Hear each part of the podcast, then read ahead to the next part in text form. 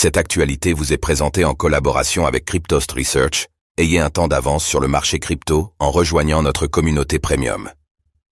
Nouveau coup dur pour Binance, fin du partenariat avec Mastercard.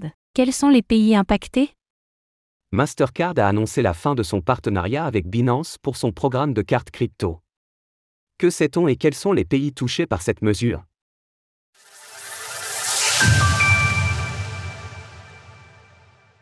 Mastercard met fin à son programme de cartes crypto avec Binance. Selon une information rapportée jeudi par Reuters, Mastercard et Binance vont mettre fin à leur partenariat.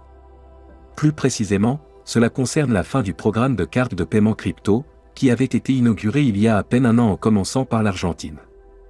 Ainsi, les pays concernés par cette annonce sont l'Argentine, le Brésil, la Colombie ainsi que Bahreïn, et cette mesure prendra effet à compter du 22 septembre prochain. Notons qu'aucun commentaire pouvant indiquer les motivations de ce choix n'a été communiqué. En effet, Raj Damodaran, le responsable crypto et blockchain de Mastercard, a seulement déclaré qu'une attention permanente était accordée à chaque membre du programme de cartes crypto et qu'il faisait l'objet d'une diligence raisonnable totale. Les difficultés réglementaires de Binance pourraient ainsi avoir poussé Mastercard à ne pas prendre de risques, bien que ce ne soit que de suppositions. Notons que les plateformes Gemini, Nexo ainsi que TAP sont toujours membres du dit programme à l'heure de la rédaction de ces lignes.